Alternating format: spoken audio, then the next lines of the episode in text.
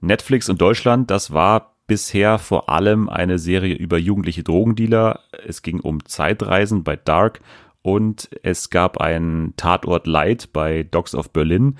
Jetzt in Skylines geht es um die Frankfurter Rap-Szene. Eigentlich geht es um ganz Frankfurt. Es geht auch um Banken und um die Polizei. Wir haben reingeschaut und werden ein bisschen darüber sprechen. Außerdem geht es um Survivor, das sich für Vox ja ziemlich schnell zu einem riesigen Flop entwickelt hat. Mal schauen, ob's, ob die Leute recht haben, ob man tatsächlich nicht einschalten muss oder ob die Leute Unrecht haben. Und wir besprechen die wichtigste Liste in diesem ganzen Jahr.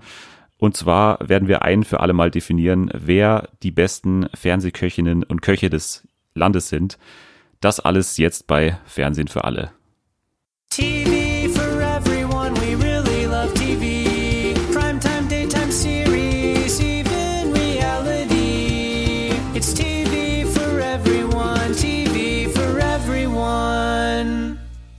Ein herzliches Hallo und willkommen zurück bei Deutschlands mächtigstem Backstage-Podcast und mit einem ganz besonderen Gast. Ich freue mich sehr, dass sie wieder da ist. Selma, du bist wieder da. Ja, ich bin wieder da. Und in blendender Verfassung. Genau. Das ist eine Lüge. Das ist tatsächlich eine Lüge. du sollst doch nicht lügen, gleich am Anfang der Sendung. Ja, also mir geht's gerade nicht so prima, weil ich äh, gerade so eine emotionale Phase hinter mir habe. Und deswegen, äh, ja, bin ich heute vielleicht nicht die Spaßkanone, wie man dich sonst kennt. Genau, wie man mich sonst kennt. Ja. ja. Ja, wir werden über den äh, Comedy-Preis auch später sprechen. Also da können wir dich hoffentlich ein bisschen aufheitern. Ich meine, deutsche Comedy, da ist es immer Stimmt. eine Sache, die dir ein Lachen auf den äh, Mund zaubern kann. Aber wir müssen ja auch sagen, ich habe gerade davon gesprochen, dass Fernsehen für alle der mächtigste Backstage-Podcast des Landes ist. Das hat ja auch einen Sinn, denn wir haben mal wieder was bewiesen mit diesem Podcast. Und zwar haben wir Glow gerettet, ganz nebenbei, kann man mal sagen. Glow bekommt eine vierte Staffel. Ja, genau. Das ist äh, eine meiner persönlichen Lieblingsnachrichten der, der vergangenen Wochen. Freut mich sehr und ich glaube, wir haben auch äh, unseren Beitrag geleistet. Das denke ich auch. Meiner Meinung nach sind wir allein verantwortlich dafür. Ja. Äh, und ich rechne mir das auch eigentlich an. Und das kommt auch auf jeden Fall in die Beschreibung des Podcasts auf jeden Fall rein äh, mhm. ab jetzt die Retter von Glow und auch von Dear White People übrigens. Dear White People bekommt auch eine letzte Staffel, eine letzte vierte Staffel, also genau wie bei Glow dieselbe Situation. Da haben wir auch drüber gesprochen, also haben wir auch Promo gemacht. Aber, und wir wollten ja die großen Retter sein einer Show, die es mir sehr angetan hat.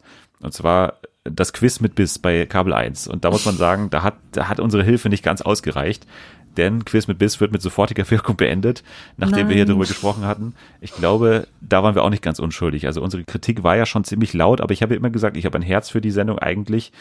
Also da konnten wir leider nicht mehr eingreifen. Außer natürlich, Kabel 1 würde sich bereit erklären, das nochmals wiederzubeleben. Dann aber wirklich, das war ja damals schon meine Forderung, komplett unter meiner Regie. Also dann muss ich quasi alles übernehmen. Ich würde dich dann auch, also ich habe bei Jana damals schon gesagt, ich würde sie dazuziehen. Dich würde ich dann auch dazu nehmen eigentlich. Das war jetzt auch so mein Plan. Ich wäre auf jeden Fall dabei, ja. Ja, sehr gut. Dann haben wir das auf jeden Fall schon geklärt. Und äh, Kochen ist ja auch ein Thema, was uns heute beschäftigen wird. Denn wir sprechen auch über die besten Fernsehköchinnen und Köche des Landes. Dazu auf jeden Fall dann später mehr. Wir starten aber mit einer deutschen Netflix-Serie und davon gab es ja in diesem Jahr schon eine mit äh, How to Sell Drugs Online Fast. Die hast du auch nicht gesehen, oder? Nein, habe ich nicht, aber so. sehr viel mitbekommen, also von, von der Serie. Es wurde sehr viel darüber gesprochen. Das stimmt, weil es ja vor allem auch interessant war, weil die Bild- und Tonfabrik ja dafür zuständig war, von Jan Böhmermann, die Produktionsfirma. Und ich habe ja schon damals gesagt, ich fand es relativ ich fand's gut, aber eher Richtung Mittelmaß tendierend als Richtung sehr gut. Deswegen ist jetzt interessant, wer am Ende dann besser abschneidet. Bei mir zumindest, Skylines oder How to Sell Drugs Online Fast. Wenn man mich vor dem Jahr gefragt hätte, hätte ich ganz klar gesagt, How to Sell Drugs Online Fast. Ist halt eher mein Thema und halt auch die interessante Produktion, äh, sage ich mal. Skylines, da geht's um Rap. Bist du dem Rap zugewandt in irgendeiner Form? Überhaupt nicht. Also früher schon etwas, Aber mittlerweile diese ganze Deutsch-Rap-Szene geht mir einfach nur noch auf den Senkel, wenn man sich mal ansieht, dass die so hart die Charts gerade dominieren, kann ich mir immer wieder in den Kopf packen. Und man weiß ja auch durch das Y-Kollektiv mittlerweile, wie diese ganzen Lieder in die Charts kommen, aber das ist natürlich ein anderes Thema. Wie gesagt, ich bin da nicht so drin und ich bin auch nicht so der Fan von. Also die hatten ja das, äh, da berichtet, glaube ich, dass man diese Klicks bei Spotify oder so, dass es ja eigentlich nur noch darum geht und dass man das irgendwie dann so steuern kann, oder? Mit so Geister-Accounts genau. und so. Genau. Das wird tatsächlich auch angesprochen in der Serie, wenn ich mich nicht recht erinnere. Wenn ich mich recht erinnere, natürlich. Weil es geht natürlich ja grundsätzlich um eine, um eine Plattenfirma, um eine Musikproduktionsfirma, Skyline Records. Das ist eine legendäre anscheinend. Es gibt die tatsächlich auch in echt, diese Produktionsfirma, und die hat, glaube ich, auch angedroht, die zu verklagen keine Ahnung, habe ich aber nicht ganz verfolgt dann, was daraus geworden ist. Aber Skyline Records gibt es tatsächlich und es ist eben ein Produktionslabel, das in der Serie ja mit verschiedenen Musikern zusammenarbeitet, mit Rappern und mit Produzenten, die diese Beats bauen. Und das ist dann auch mehr das Thema eigentlich als die Rapper selbst. Eigentlich sind es eher die Produzenten, um die es geht. Wir müssen mhm. aber noch ganz kurz erwähnen, du hast die Serie nicht geschaut. Das hat alles Nein. damit zu tun, genau, hat alles mit deiner geistigen Verfassung zu tun. Du warst abgelenkt, macht aber gar nichts, denn ich kann dir jetzt ja Bericht erstatten, wie es im Endeffekt dann war. Mhm. Also, Skylines, hast du irgendeine Vorstellung, worum es geht, außer Rapper? Du weißt wahrscheinlich Edin Hasanovic und Rapper und Frankfurt, oder? Genau, das ist das Einzige. Ich glaube, es geht auch irgendwie um zwei Brüder. Genau. Der eine kommt aus dem Gefängnis raus oder so. Es geht im Prinzip um also es gibt mehrere Hauptpersonen. Ich finde es im Nachhinein schwierig, sogar zu sagen, dass Jin, also die Figur von Edin Hasanovic, der Hauptdarsteller ist eigentlich. Hm. Ich würde argumentieren, dass es eigentlich mehrere gibt, beziehungsweise dass es eigentlich Figuren gibt, die sogar erstens häufiger auftauchen als er und zweitens wichtiger sind auch. Da ist vor allem die Polizistin zu erwähnen, also die von die von Peri Baumeister gespielte Polizistin Sarah, die in dieser Drogenszene oder in dieser Musikszene so ein bisschen ja Arbeit leistet. Also die äh, ist da eben angestellt in diesem Bereich und die ist auch noch in der Ausbildung, beziehungsweise sie will eine höhere Stelle gerade, glaube ich, im Innendienst dann irgendwie anstreben oder so. Also die ist auf jeden Fall auch gerade unzufrieden mit ihrer Position und das zieht sich so ein bisschen durch die komplette Serie. Also es gibt immer wieder Figuren, die mit ihrer aktuellen Situation nicht zufrieden sind und noch höher wollen. Und da ist eben diese Polizistin, die in ganz vielen Feldern von dieser Serie irgendwie die Nase drin hat, wichtig, aber auch Jin. Und das ist jetzt die Figur von Edin Hasanovic. Den hast du ja auch mhm. kennengelernt. Den findest du auch gut. Genau, ja. Und der äh, spielt da auch sehr gut, also das kann man auf jeden Fall sagen. Er spielt eben einen jungen Produzenten, der ähm, und das kann man auch schon sagen, weil es im Piloten passiert, dann von Semir, äh, das ist einer von diesem Plattenlabel von äh, Skyline Records, der dann eben in der Disco oder im Club, wie man sagt, unter jungen Leuten wahrscheinlich eher, der dann da eben gescoutet wird. Also sein Künstlername ist Jin und sein Rapper, mit dem er zusammenarbeitet, heißt Tonic. Also das ist auch schon, das ist halt dieses Duo. Und von Anfang an wird eben klar, dass er als Produzent eben talentierter ist als der Rapper, mit dem er zusammenarbeitet. Und deswegen wird auch nur er quasi dann angesprochen von diesem Plattenboss. Semir. Und er wird dann eben eingeladen und so kommt es dann dazu, dass er sich dann im Endeffekt für Skyline Records und für dieses riesige Label entscheidet und gegen seinen Kumpel eigentlich, diesen Rapper Tonic. Das ist die Ausgangsposition für Jin, genau. Und dann gibt's eben auch noch die äh, Rahmenhandlung in dem Plattenlabel. Da geht's dann vor allem um Khalifa, und Khalifa ist, also meiner Meinung nach, ziemlich an Kollege angelehnt. Mhm. Äh, ich weiß nicht, ob du den mal gesehen hast, das Bild zumindest von dem Typen, der sieht auch so ein bisschen so ähnlich aus. Dieser Muratan Muslu, der spielt den, passend gecastet auf jeden Fall. Es wird an einer Stelle erwähnt, das fand ich ganz lustig, dass er die 1 Live Krone mal gewonnen hat. Äh, und das hat der Kollege tatsächlich mal gewonnen. Also könnte schon sein, dass da irgendwelche Parallelen existieren auf jeden Fall. Mhm. Das ist Khalifa und dann gibt's eben noch diesen Semir, meine persönliche Lieblingsfigur in der ganzen Serie eigentlich weil er so ein bisschen dann auch derjenige ist, der eben dieses Label immer wieder aus der Kriminalität rausziehen will, weil dann eben irgendwann die Situation kommt, das hast du ja schon angesprochen, dann gibt's diesen Bruder, Ardan, der aus dem Gefängnis gerade zurückkehrt und der, der Bruder ist von diesem Khalifa. Also Khalifa und Ardan sind so äh, das Brüderpaar, das eigentlich die Chefs sind von diesem Label und der eine, Ardan, ist äh, derjenige, der das Label wieder zurück in den kriminellen Sumpf treiben will und Khalifa ist eigentlich so der erfolgreiche Rapper, der eben riesigen Erfolg hatte und das Ganze eigentlich nur noch verwaltet, der macht eigentlich selber wenig nur noch. Der tut sich dann eben schwer, gegen seinen Bruder so vorzugehen und das Ganze aus der Kriminalität rauszuhalten. Das ist der spannendste Teil der Serie. Dann gibt's aber noch einen Teil, der leider sehr, sehr abfällt und sehr langweilig ist. Und das ist alles, was mit der Bankenszene zu tun hat. Ich weiß nicht, warum man das da noch reingeschrieben hat. Wenn du so hörst, dass es eine Serie gibt über Frankfurt und so. Frankfurt ist klar, ist auch eine Bankenstadt, aber hm. hast du bisher in den Trailern oder irgendwas, was du über die Serie weißt, hast du irgendwie wahrgenommen, dass es auch um Banken gehen soll? Nicht wirklich, nein. Also für mich stand eigentlich dieses ganze Rap-Geschäft im Vordergrund. Also jedenfalls genau in der Berichterstattung und auch in den ganzen Ankündigungen vorher habe ich halt nichts von diesem Bankengedöns mitbekommen.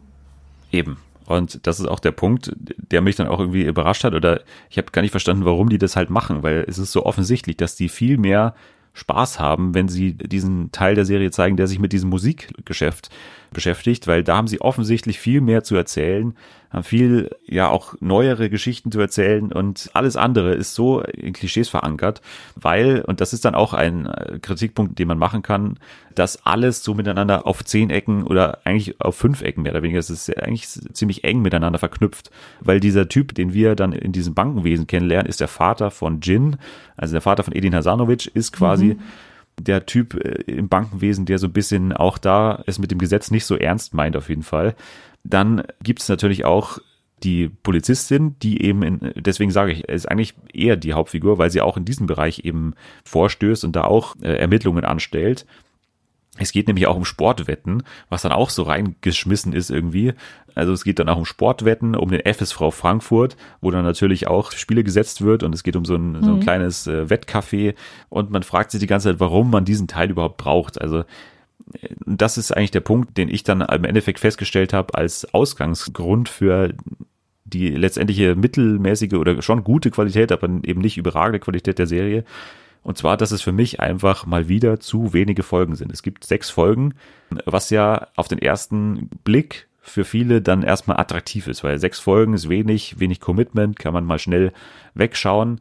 Das war ja auch bei uns, wo wir darüber diskutiert hatten, ein Grund, warum wir dann äh, umgeschwenkt sind von The Politician auf Skylines, mhm. weil wir gesagt haben, das ist dann, äh, ist auch vielleicht ein bisschen kürzer für dich, du hast wenig Zeit, deswegen schauen wir eher mal in Skylines rein. Das ist halt ein Punkt, den ich äh, mittlerweile eher kritisch sehe, wenn man versucht, mit wenigen Folgen im, äh, die Zuschauer zu ködern. So, so kommt es mittlerweile eigentlich rüber. Also entweder ist es das oder man oder Netflix gibt tatsächlich nicht mehr Budget, als dass es sich lohnen würde, mehr zu machen. Weil es war ja schon auffällig bei How to Sell Drugs Online Fast, gab es auch sechs Folgen, da sogar nur halbstündig, also das ist dann noch mal weniger gewesen. Und da habe ich es auch schon kritisiert, dass es eigentlich zu wenig ist, um diese große Geschichte zu erzählen. Und das muss man ja auch sagen, wenn man sechs Folgen hat, dann kannst du meiner Meinung nach nicht in sechs Folgen eine umfassende Geschichte über komplett Frankfurt erzählen, also so eine, so eine mhm. Milieustudie über die komplette Frankfurter Gesellschaft eigentlich, also mit Bankwesen, mit äh, Rap-Szene, mit Fußballwetten und, und alles mögliche, Polizei. Das ist dann einfach zu viel, wenn man dann auch noch die Charaktere irgendwie privat kennenlernen will. Was ist dann auch passiert? Also wir gehen mit nach Hause natürlich mit Jin, wir lernen auch seine Schwester kennen, die dann auch nochmal eine eigene Handlungsachse hat. Das ist alles ganz merkwürdig. Das ist äh, ja sehr viel, ne? Ja, das ist überhaupt so ein bisschen, die, die wird nicht mal zu Ende erzählt dann, glaube ich, am Ende. Hm. Äh, Jins Schwester ist, die arbeitet, glaube ich, in so einer Art Architekturbüro und die plant so eine neue grüne Oase innerhalb von Frankfurt zu bauen und so. Da gibt es, glaube ich, drei Szenen oder was. Einmal stellt sie das Ding vor, dann scheitert es und dann, äh, dann passiert noch irgendwas am Ende mit diesem ganzen Projekt. Das ist einfach zu kurz, man weiß gar nicht, was das soll und es äh, lenkt einen total ab von dieser Haupthandlung. Und mhm. dann gibt's halt äh, Folgen, irgendwie so, vor allem so vier, fünf und so, wo Edin Hasanovic dann, glaube ich, weiß nicht, pro Folge in ich schätze mal so zehn Minuten zu sehen ist halt. Deswegen sage ich halt, Hauptcharakter sieht für mich ein bisschen anders aus. Das ist natürlich nicht seine Schuld, sondern meiner Meinung nach halt eher Schuld von denjenigen, die das Drehbuch geschrieben haben, die halt dann, wenn sie sehen, okay, wir haben nur sechs Folgen oder wir haben das Budget nur für sechs Folgen, dann muss ich halt da meiner Meinung nach halt irgendwas rausstreichen. Es hätte keinen Menschen wehgetan, wenn man dann die Schwester und den Vater komplett rauslässt. Hm. Dann wäre schon mal auf jeden Fall vielen geholfen gewesen damit. Ja, können wir eigentlich fast schon zum Fazit kommen. Das erste Gefühl, nachdem ich es dann geschaut hatte, war bisher die beste deutsche Netflix-Produktion. Ist aber ein stark subjektiver Eindruck, weil ich halt starker Feind bin von Dark. Also das, damit kann man mich überhaupt nicht begeistern meiner Meinung nach hat es eben leichte Vorteile gegenüber How to Sell Drugs Online Fast, weil eben es ähnlich detailreich ist. Also das kann man ja How to Sell Drugs Online Fast auf keinen Fall vorwerfen, dass sie da nicht detailreich genug gearbeitet haben, da vor allem in, im Schulsystem und so weiter. Mhm. Aber hier mit der Musik, das war einfach, da habe ich, ich hab, bin überhaupt kein musikalischer Typ und überhaupt kein Rap-Kenner oder so, aber da, das habe ich wirklich verstanden, diese Faszination für Musik und wie so ein, wie das eben entsteht. Also es gibt dann auch Gastauftritte zum Beispiel von äh, Nura zum Beispiel, die fand ich eigentlich am überzeugendsten. Da, da gibt es noch andere, die dann mal so reinschauen. Da gibt es gleich in der ersten Folge, glaube ich, so eine Party auf dieser offenen Terrasse auf, beim Plattenlabel und da sind dann verschiedene bekannte Rapper eben, stehen so im Hintergrund rum und haben so einen Satz. Das war so ein bisschen, ja, habe ich jetzt auch nicht unbedingt gebraucht, aber Nura hat tatsächlich eine, eine kleine Achse in der dritten Folge oder so. Das ist wirklich gut gemacht gewesen, wie dann so ein Song entsteht und wo auch dann ja Jins Talent ist. Es kommt total gut rüber, wo, wo er gut drin ist und was ihn dann auch so speziell macht. Man muss auch sagen, diese Beats, die daraus entstehen, die sind auch, glaube ich, wirklich von talentierten Leuten und bekannten Leuten äh, auch komponiert worden. Also mhm. das ist ja auch immer so ein, so ein Punkt bei so Serien, wo es zum Beispiel auch um Comedy geht, wie bei äh, The Marvelous Miss Maisel. Da muss man auch immer sagen, ja, die Serie kann aber nur gut sein, wenn auch die Comedy, die diese Comedian da äh, performt, die dann auch wirklich lustig ist, weil sonst kann man ja. das überhaupt nicht verstehen, warum die jetzt so gefeiert wird.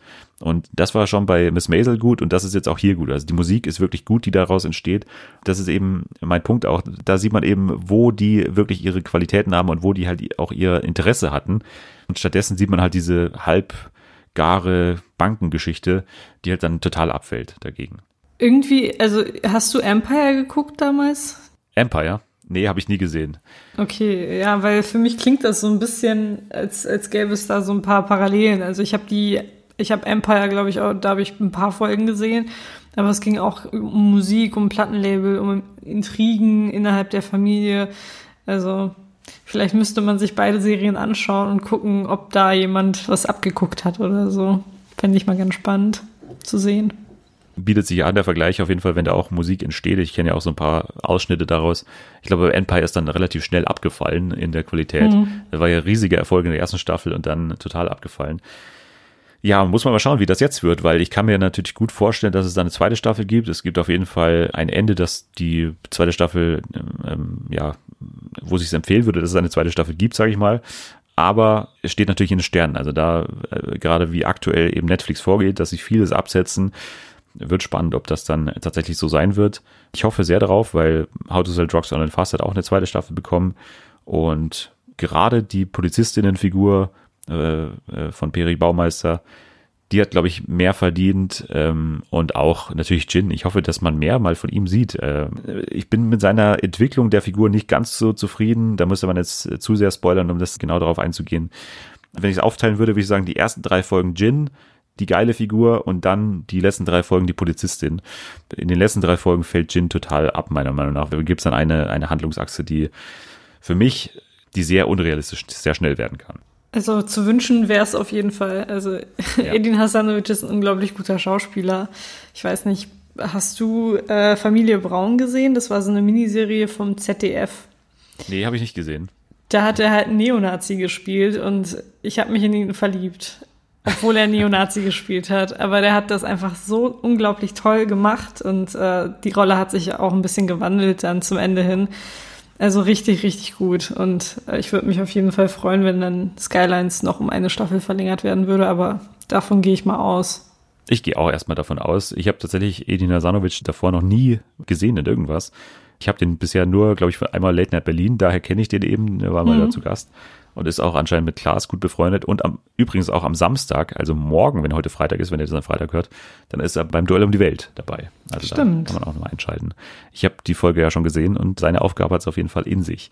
Ja, also Skylines, eine, eine Empfehlung äh, für mich, weil es, wie, wie, gesagt, meiner Meinung nach die beste deutsche Netflix-Produktion bisher ist, aber doch mit einigen Abstrichen dann vor allem in den letzten zwei, drei Folgen. Die Hälfte fällt so ein bisschen ab, wenn es dann eben nicht mehr so sehr um Jin selbst geht. Genau. Dann kommen wir zu einer, einer ganz kurzen Anmerkung zu einer weiteren Serie, die am vergangenen Freitag gestartet ist, und zwar The Politician. Und ich habe ja in, in den letzten Sekunden der letzten Folge von Fernsehen für alle gesagt, dass wir über The Politician reden, was ja auch ursprünglich der Plan war. Aber ich habe dann relativ schnell gemerkt, dass einige Kritikerinnen und Kritiker, denen ich so ein bisschen vertraue, ja, sehr schnell so gemischte Gefühle hatten bei der Serie, sage ich mal. Ich wollte ja vor allem reinschauen, weil es die erste Serie ist, die diesem riesigen Deal zwischen Netflix und Ryan Murphy entspringt. Ja, ich bin ganz froh, dass wir darüber nicht breiter gesprochen haben, weil ich habe mir die erste Folge dann tatsächlich angeschaut.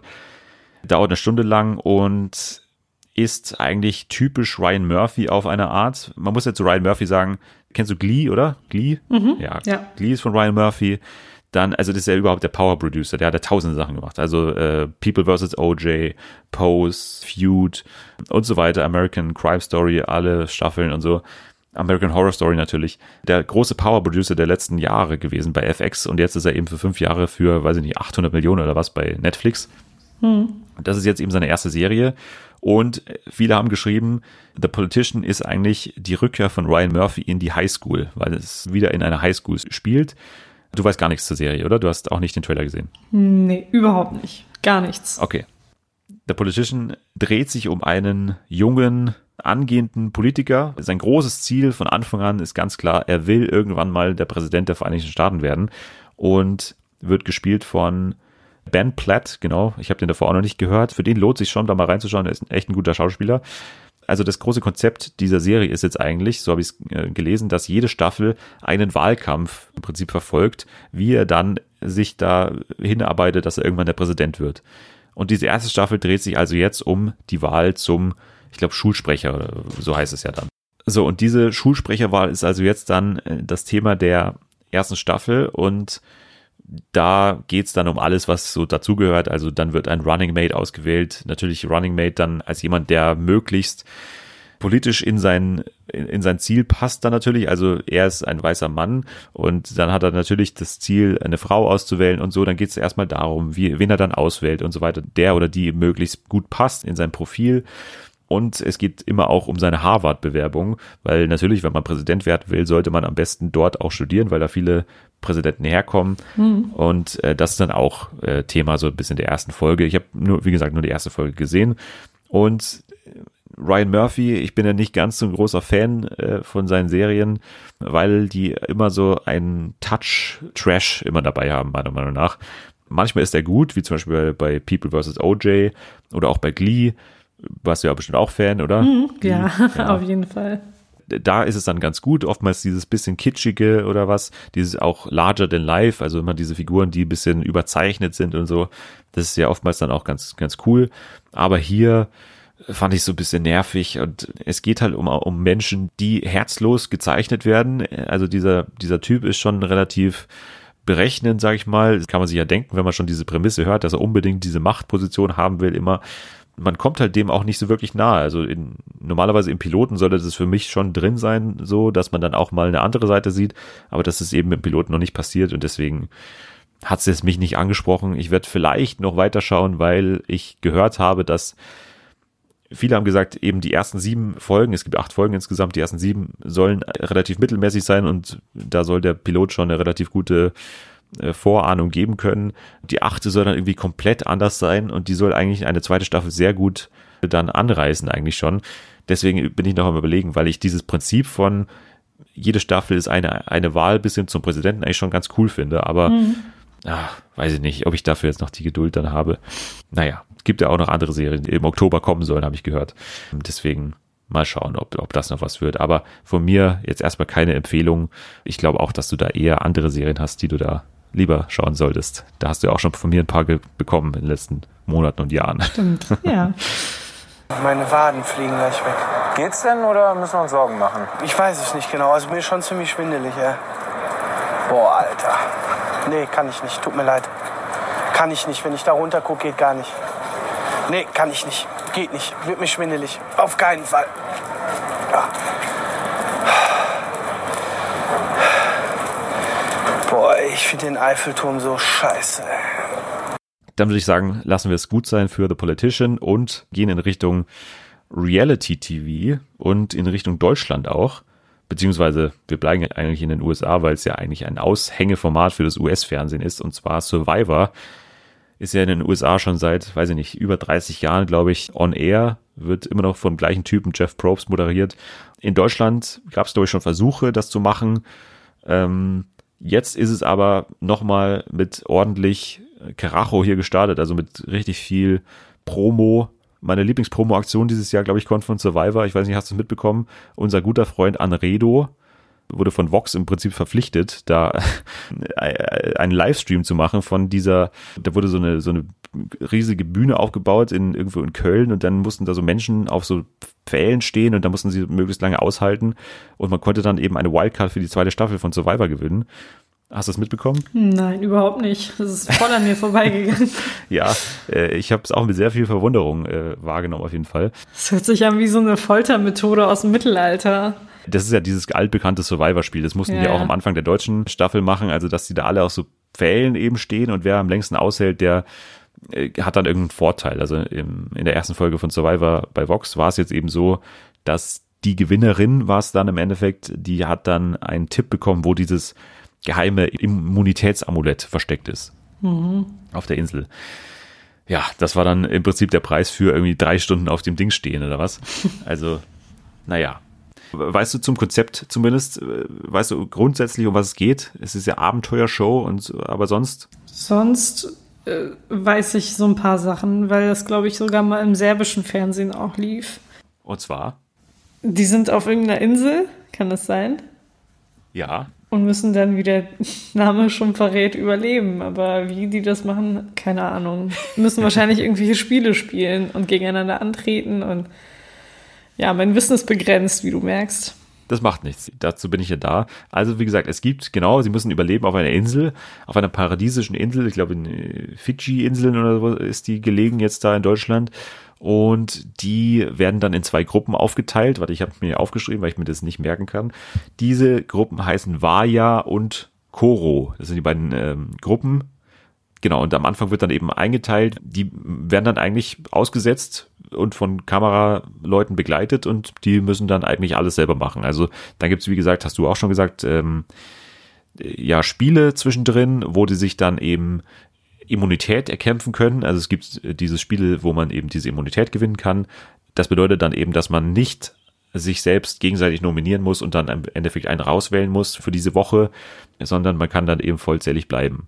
Und es gibt auch Spiele, wo man sich dann eben gewisse Vorteile erspielen kann, wie zum Beispiel ein Fischernetz oder so oder äh, zehn Eier war, glaube ich, beim letzten Mal, äh, konnten sie sich erspielen. Erstmal attraktiv für dich, ja oder nein?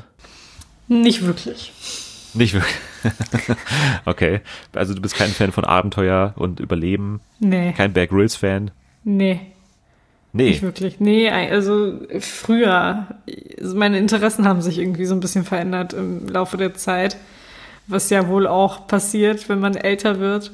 Äh, aber Ach. mittlerweile, ich weiß nicht, also irgendwie reizt mich das nicht mehr. Ich bin jetzt eher so entspannt. Ich gucke alles, was okay. mich entspannt und so Survival-Sachen regen mich dann nur auf. Und das Dschungelcamp ist sehr entspannt dann. Das Dschungelcamp ist entspannt, weil da eigentlich niemand irgendwas macht. ja, im Idealfall geht es nicht so sehr um die Spiele. Ja. Das muss ich auch sagen, dass es bisher meiner Meinung nach relativ gut gelöst ist, dass es äh, bei Survivor nicht so sehr um die Spiele geht eigentlich. Und ähm, das ist ja auch nicht das, womit man wirbt. Man wirbt ja ständig mit diesem Intrigen und sich gegenseitig hintergehen und Pläne schmieden und sich gegenseitig nominieren und dann eben jeder hat eine Taktik und so das ist ja die größte Begeisterung von den ganzen Survivor-Fans. Es gibt ja eine wirklich große Fanbase. Das verstehe ich auch. Also das kommt auch gut rüber, finde ich, in der deutschen äh, Version. Ich bin, hört schon raus, ich bin nicht so dabei, das jetzt so komplett abzuschreiben, wie es jetzt schon natürlich von den Medien getan wird, mhm. weil die Show natürlich wahnsinnig schlechte Quoten hat und jetzt von 20.15 Uhr schon auf 22.15 Uhr verschoben wurde, da immer noch keine guten Quoten hat. Also es bleibt abzuwarten, ob es tatsächlich dann durchgezogen wird bis Weihnachten was ursprünglich der Plan war. Also das würde jetzt durchlaufen bis Weihnachten. Und äh, ob die Person, die sich da in Köln auf den Pfahl gestellt hat und für die zweite Staffel eine Wildcard gewonnen hat, ob die dann tatsächlich irgendwann eingelöst wird, das steht aber ganz gehörig in den, in den Sternen, äh, mhm. äh, ob die jemals dann gezogen werden kann, diese Wildcard. Weil aktuell würde ich mal behaupten, dass es nicht nach einer zweiten Staffel ausschaut. aber kann natürlich auch passieren. Ich finde es auf jeden Fall gut, dass dieses Experiment gemacht wurde und finde es auch sehr mutig von Vox, weil, ich weiß nicht, ob es wir schon mal besprochen, nee, mit Andredo habe ich das damals besprochen, dass es ja nicht so sehr zu Vox passt für mich, irgendwie, die Sendung Survivor, oder? Das ja, so ist es äh, zwischen diesen ganzen Kochsendungen und äh, was weiß ich, Dating-Shows und so, fällt das schon ein bisschen aus dem Rahmen ja, die haben dann eben nach der ersten Folge, das fand ich auch interessant, haben die dann eine, ein prominent Special gemacht mit angeblichen Survivor-Fans, wo dann irgendwie unter anderem Detlef da saß und, äh, und dann über, und dann so Ausschnitte kommentiert hat aus den USA von Survivor und dann auch nochmal die Folge eingeordnet hat aus Deutschland. Ganz merkwürdig auf jeden Fall. So, bei Survivor muss man auch noch äh, wissen, wie gesagt, Immunitätsamulette gibt es, es gibt diesen Gruppenrat, also Gruppenrat heißt, am Ende jeder Folge muss dann eben die Gruppe, die verloren hat im, in der Challenge, muss dann eben sich gegenseitig äh, nominieren.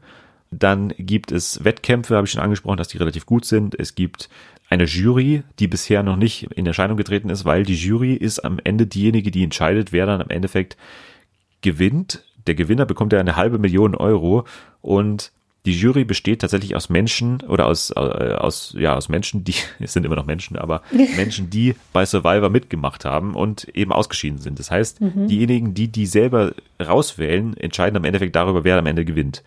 Finde ich ein interessantes Konzept auf jeden Fall. Mhm. Aber das große Problem von allen Sendungen, die so funktionieren, dass sich die gegenseitig rauswählen, ist natürlich, dass die großen Stressmacher am Anfang rausfliegen. Und das ist auch hier so. Und das ist halt mit Ansage so gewesen. Und das lässt sich auch nicht beheben natürlich. Also wie willst du es anders machen? Außer die RTL-Methode beim Sommerhaus einfach die Regeln ändern, das ist, bis es halt den Leuten passt, wer da immer noch sitzt. Also so kann man es natürlich auch machen, aber das ist natürlich alles andere als fair. Das werden wahrscheinlich sogar die Sommerhaus-Redakteure zugeben. Hier kannst du das natürlich nicht machen. Also du kannst es in keiner Weise irgendwie regeln, wen die da rauswählen. Und das ist jetzt schon so gewesen, dass dann der hieß Jona, der war, der war sehr hinterlistig auf jeden Fall, der hat alle gegeneinander aufgespielt, der ist gleich rausgeflogen, dann Abdullah ist auch schon rausgeflogen in der, der letzten Folge jetzt, der war auch so einer, der das Spiel sehr gut gespielt hat, auf jeden Fall so als Strippenzieher, aber halt im Endeffekt dann nicht gut genug, ist auch rausgeflogen dann. Mhm. So, und ich wollte mit dir jetzt noch mal kurz, weil das schon auffällig war, kurz durchgehen, wen man da alles so drin hat und vor allem die Berufe. Und das ist vielleicht auch ein Punkt, wie die halt äh, nach Kandidaten gescoutet haben oder wen die dann im Endeffekt ausgewählt haben, weil es sind schon Kandidaten, die allein vom Beruf schon darauf ausgelegt sind, dass die vielleicht für dieses Spiel geeignet sein könnten oder dass die halt möglichst Konfor auch verursachen könnten. Und zwar zum Beispiel Bärbel ist Professorin der Kommunikationswissenschaft also Professor Doktor sogar der Kommunikationswissenschaft. Die schlägt sich auch bisher ganz gut, ist auch sehr kommunikativ. Die ist dabei, also das ist auch schon mal natürlich ein Punkt, dass so Leute auch mitmachen. Also Doktoren und, und Professoren sind da teilweise auch riesige Fans davon. Dann haben wir äh, einen Hauptfeldwebel mit Björn. Der war unter anderem in Afghanistan, Mali und Kosovo stationiert und der ist bisher wirklich die Härte. Also der ist äh, der fährt natürlich einen ganz anderen Film als die anderen alle. Mhm. Die, der steigert sich halt da komplett rein. Und es ist halt auch sehr unangenehm, dann mit dem bei einem Camp zu sein. Die traut sich halt auch keiner rauszuwählen. Das ist halt auch so eine Sache, dass immer diese lautesten dann im Endeffekt oder diese Alpha-Männer, diese Alpha-Tiere, die hat sich noch keiner rangetraut. Das finde ich äh, eine ganz interessante Sache bisher eigentlich, dass bisher nur so hinterlistige, junge Typen eigentlich rausgewählt wurden. Wir haben zum Beispiel auch noch den deutschen Meister im Arm-Wrestling dabei, Holger, ist glaube ich auch der älteste, eine Musical-Darstellerin, eine Japanologie-Studentin, ein, eine Ludo-TK, der hat, arbeitet bei einer Brettspielfirma. Okay. Also da hat man wirklich wahrscheinlich dann gedacht, okay, wir spielen hier ein Sozialspiel und der hat was mit Spielen zu tun, also mhm. packen wir mal dieses Stefan noch mit rein. Und der mit Abstand unangenehmste von allen ist auch ein Stefan, aber die, die nennen alle Stefan mit PH und Stefan mit PH ist er hat drei große äh, Jobs. Er ist US-Investmentbanker, schon mal sympathisch. Hm. Er ist Eigentümer einer Immobiliengesellschaft. Auch, auch sehr, sehr, sympathisch. Auch sehr, sehr sympathisch. Ja. Und ja. er ist FDP-Politiker in Sachsen. Oh, wow. wow. Wow. Ich dachte, es kann nicht mehr schlimmer kommen, aber ja. ui, ja. Schwierig. Das magische Trio an Berufen auf jeden Fall. Passt auf jeden Fall sehr gut zusammen alles. Und der ist bisher, finde ich, so der auffälligste auch, wie man erwarten konnte eigentlich. Der scheißt einfach auf seine Gruppe komplett und äh, geht im Prinzip die ganzen Tag nur auf die Suche nach dem geheimen Amulett hm. und hat bisher aber noch nichts gefunden. Der hat jetzt drei Folgen nur gesucht. Der, der hat sich überhaupt nicht am, am Gruppenleben so beteiligt, hat keine Aufgaben gemacht in der Gruppe, sondern war die ganze Zeit einfach nur draußen und hat auf der Insel rumgesucht nach dem Amulett, weil ihm halt wahrscheinlich von Anfang an klar ist, okay, ich bin nicht der sympathischste und wenn ich den anderen meine Berufe sage, dann werden die mir eh sofort rauswählen. Deswegen ist meine einzige Chance Immunitätsamulett. Und äh, bisher war er noch nicht erfolgreich, aber er wurde tatsächlich noch nicht rausgewählt. Finde ich ganz gut, dass er noch dabei ist. Ich hoffe, das bleibt auch so. ähm, weil natürlich, wie gesagt, das ist halt so ein Typ, der dann auch schnell rausgewählt wird und dann wird es dann auch langweiliger. Bist du jetzt äh, interessiert, von meinen Ausführungen irgendwie da mal reinzuschauen oder eher bist Null. du bestätigt in deiner Annahme? Ich bin, ich bin bestätigt in meiner Annahme. Das wäre mir viel zu stressig, also zu anstrengend, vor allem mit diesem Dude, der irgendwie, also ich weiß halt nicht, was schlimmer ist. FDP-Politiker in Sachsen, US-Investmentbanker oder halt äh, das dritte. Was Eigentümer einer Immobiliengesellschaft. Ja, genau. Ja. Also, nee. Es ist nicht einer, dem man so die, die halbe Million so unbedingt unter die Nase reiben muss. So. Also das ist jetzt, ja, man weiß ja nicht, inwiefern diese Kandidaten jetzt auch so in den, in den Trash-Himmel aufsteigen. Also sind das jetzt Prominente schon? Sind das jetzt nee. Leute, die auch für andere, in, für andere Sendungen in Frage kämen? Weiß man nicht. Ich glaube nicht. Also ich glaube nicht. Glaubst nicht? Nee in den USA ist es schon so, dass sie da teilweise Wirklich? auch bei Dancing, Dancing uh, with the Stars und so auftreten. Kann schon sein, aber ich, wie gesagt, dazu schauen es zu wenige Leute und das, da, dazu hm. äh, sind die Quoten zu schlecht, glaube ich. Aber andererseits kann in Deutschland auch jeder Promi werden, deswegen will ich da auch nicht zu voreilig ja. sein. Außer ich. ich. Mich haben sie nicht gelassen zu Quiz mit Biss, also von daher. Das kann ja noch kommen. Funktioniert. Das kann ja noch. Das kann ja noch. Ja, die müssen erstmal die Sendung wieder beleben. Ja, ja, aber wenn die den Podcast hören, dann machen die das auf jeden Fall. Na gut, ich bin, wie gesagt, ich, meine, mein Angebot an Kabel 1 steht immer noch. Wir könnten da was machen. Call me. Ja, lassen wir Survivor auch hinter uns am besten. Ja. Und kommen zu einem großen Thema, was uns beide verbindet, nämlich unsere Leidenschaft für Kochshows. Richtig. Und ich weiß gar nicht mehr, wie ich auf dieses Thema gekommen bin. Ich glaube, es war, es hat damit zu tun, dass du äh, irgendwie mal ein Bild gepostet hast von dir im Publikum der Küchenschlacht. Ja, genau. Genau, und das hat bei mir eine unglaubliche Eifersucht getriggert. und äh, hat mich dann, und ich habe dir dann sofort geschrieben, selber, wir machen die Top 5 der Fernsehköche. Richtig. Ja, gut, dass du nicht mein Foto mit Nelson Müller und Mario Kotaska gesehen hast. Dann oh wärst du ja komplett durchgedreht. Dann wäre ich echt, dann hätte ich der Freundschaft gekündigt. Ja dann wärst du in diesem Podcast nicht mehr zu Gast gewesen. naja, aber wir haben ja eine Rubrik hier, die auf keinen Fall auf den großen fünf beruht von Fest und Flauschig, nämlich die famosen fünf von äh, Fernsehen für alle und in dieser Woche eben die famosen fünf Fernsehköchinnen und Köche. Wir haben beide fünf eben dieser Zunft vorbereitet und werden die jetzt nach und nach und nacheinander vorstellen. Ich bin sehr gespannt. Ich habe mir unglaublich viele Gedanken gemacht, mehr als wahrscheinlich gesund wären. Ich habe mich da wirklich zurückgezogen, tagelang. Okay, dann bin ich gespannt auf deine Nummer 5. Platz 5. Platz 5 ist bei mir Ralf Zacherl. Oh Gott. Wir haben schon mal drüber gesprochen äh, in einem anderen Podcast und da habe ich gesagt, dass ich Angst vor Ralf Zachal habe, weil ich mal so einen mega realistischen Traum hatte, dass Ralf Zachal mich ermorden will. Ja, genau. Und deswegen so ist er bei mir auf der, auf der Top 5. Nein, okay. also ich fand ihn damals, der hatte ja diese eine Sendung, ich glaube, die lief im Kika. So ja, eine ja, Kochshow für Kinder. Ja, ja. Und seitdem finde ich ihn einfach super mit seinem Bärtchen und mit seiner Art und du wirst schon merken, dass bei mir in der Top 5 äh, egal, du wirst, du wirst, glaube ich, ein Leute Muster mit Bart erkennen. oder was? Nein, nein, du wirst ein Muster erkennen. Ähm, jedenfalls ist Ralf Zahal bei mir auf der, auf der 5. Ich bin sehr gespannt auf das Muster. Ja, wer, Glatze oder was? Alle mit Glatze? Nee, das wirst, du wirst es schon, du wirst schon sehen. Okay. Ja. Dann kommt meine, äh, meine Nummer 5. Und meine Nummer 5 ist die einzige Frau auf meiner Liste. Man muss ja sagen, dass es in Deutschland schon noch eine unterrepräsentierte oh, ja. Sache ist. Ja. Weibliche Köchinnen, Fernsehköchinnen.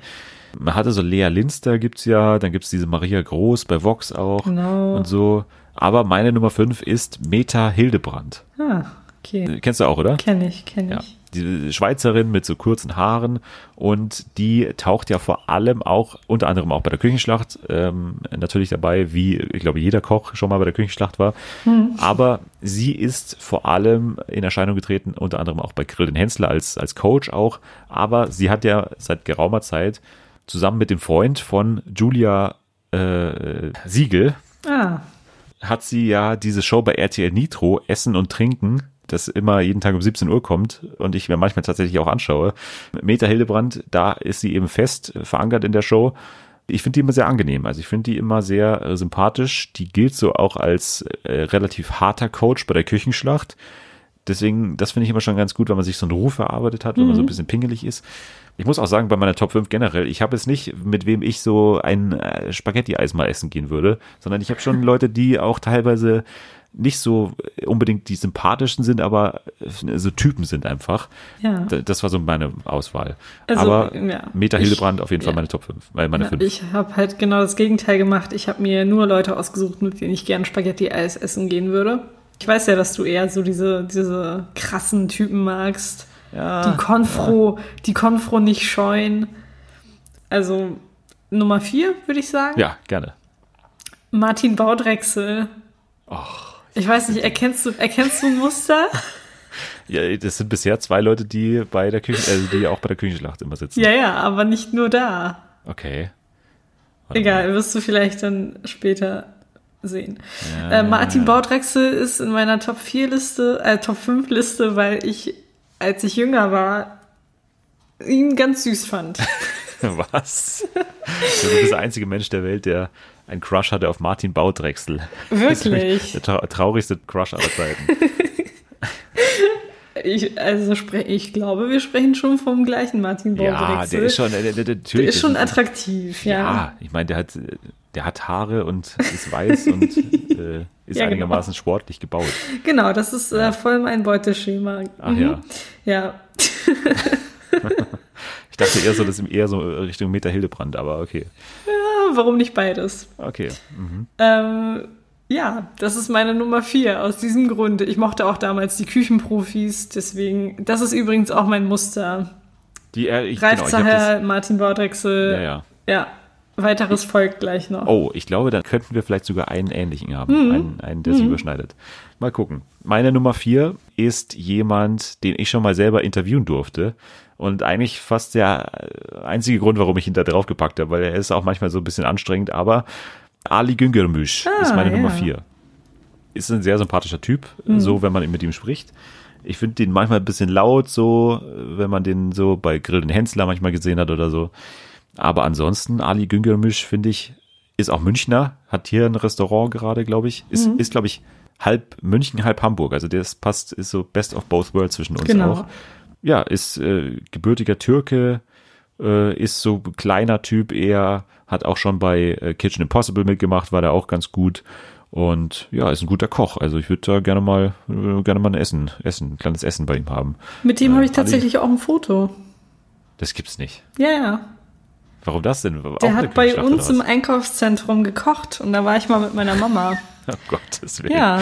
Du bist ja viel mehr investiert in diese Liste, als ich dachte. Das ist ja, das zu allen persönliche äh, Bindungen noch irgendwie. Ja. Und ich habe auch überlegt, ob ich ihn in meine Liste mit reinnehmen soll. Und dann habe ich mich noch dagegen entschieden. Aber gut, dass du ihn in deine Liste dann mit reingenommen hast. Ja, finde ich auch. Ali Güngörmisch bei mir auf der 4. Wer ist bei dir auf der 3? Ich weiß nicht, also ich glaube, da scheiden sich die Geister bei dieser Person. Ui, jetzt kommt Steffen Hensler. Nee, nee, oh nein, auf keinen Fall. Es ist eine Frau, aber welche? Okay, welche Frau? Also ich habe ja schon gesagt, Lea Linster, Ma- äh, die, wie heißt die, Groß? Aber sonst, wie gibt's denn da noch? Ma äh, Sarah Wiener. Nee, nee. Es gibt noch eine, die Cornelia ist, Poletto. Genau, Cornelia Ah, ja. Poletto. Finde ich Ja, super. Habe ich auch aufgeschrieben, aber nicht dann in die Top 5 genommen. Ja. Bei den Topfgeldjägern war sie ja auch oft in der Jury. Und ich fand sie da einfach großartig. Es ist so oft passiert, dass ihr nichts serviert wurde von einem der Teams. Und sie ist trotzdem immer so entspannt geblieben. Manchmal hat sie dann aber auch ein bisschen gegiftet. Das fand ich dann klasse. Also ich finde sie, ich finde sie sympathisch. Ich habe durchaus aber auch Menschen kennengelernt, die sie nicht so toll finden. Echt? Und die so ein bisschen genervt sind von ihr. Ja, voll merkwürdig. Die hat ja auch hier in Hamburg dieses Palazzo. Da will ich auf jeden Fall irgendwann mal hin. Das sieht ganz cool aus. in Hamburg irgendwie alle Sternekirchen es ist wirklich sind? alles in Hamburg, ja. Gefühlt ist alles in Hamburg. Steffen Melzer, Hensler, Hensler. ja genau, genau. Güngermisch, Poletto. Rach hat Also, doch auch, oder? Ich weiß es nicht. Ich glaube auch Rach hatte das kann irgendwas. sein. Das kann Oder sein. hatte, ich glaube, der hat es ab, äh, abgegeben oder so. Naja, okay, das kann ich verstehen. Cornelia Poletto, ich habe letztens eine Folge Küchenschlacht geschaut, wo sie Moderatorin war und da ähm, gab es einen unangenehmen Heiratsantrag in der Sendung. Und da war sie dann auch diejenige, die dann wieder sagen muss, okay, jetzt wird aber schon weitergekocht, weil Ja. da wurde dann auch so ein All of Me eingespielt hier von John Legend, wurde dann ja. äh, mitten im Studio eingespielt. Alle anderen haben so weitergekocht, so währenddessen und dann ist eine Kandidatin auf einmal zu, zu ihrem Begleiter da gegangen und hat, oder er hat ihr einen Heiratsantrag dann gemacht. Wie unangenehm ist das denn bitte? Das ist ja noch Ja. schlimmer als ein Heiratsantrag im Fernsehgarten. Beziehungsweise Ja, es ist ich- eigentlich fast schon gleich auf, aber wie kommt man denn jetzt auch nicht sowas? meine favorisierte Show, wo ich das machen würde bei der Küchenschlacht irgendwie, während einer gerade irgendwie eine Hühnerbrust brät. Ja, das ist richtig schräg. Na gut. Äh, du hast die drei, deswegen mache ich jetzt die drei, oder? Ja. Mhm. Meine Nummer drei, Stefan Marquardt. Ah, ja. Kennst du auch, oder? Der mit den längeren Haaren, mit dem Bart. Kenn ich auch. Der war Und- auch bei den Küchenprofis. Genau. Und da, deswegen habe ich gedacht, vielleicht überschneidet sich das. Nee. Ich freue mich immer, wenn ich den sehe. Der hat immer gute Laune. Der ist auch nicht immer so. Das ist bei ganz vielen Köchen so, dass die irgendwie so versauten Humor haben irgendwie. Mhm. So Steffen Hensler und, und Melzer auch und so. Das sind alles immer so Macho-Typen irgendwie. Und das ist irgendwie so ein, der ist nett und ist auch lustig, aber hat nicht einen Humor, der dann immer so versaut eben ist. Also Steffen Marquardt finde ich gut, weil er vor allem auch immer wenn er spendet, also immer wenn er zum Beispiel bei Grill und Hensler ist als Coach und dann immer Geld gewinnt, dann spendet er immer an Kids to Life, was hier gerade bei mir sehr in der Nähe ist. Äh, Das ist äh, auf jeden Fall jemand, der sich hier auch in der Nähe engagiert.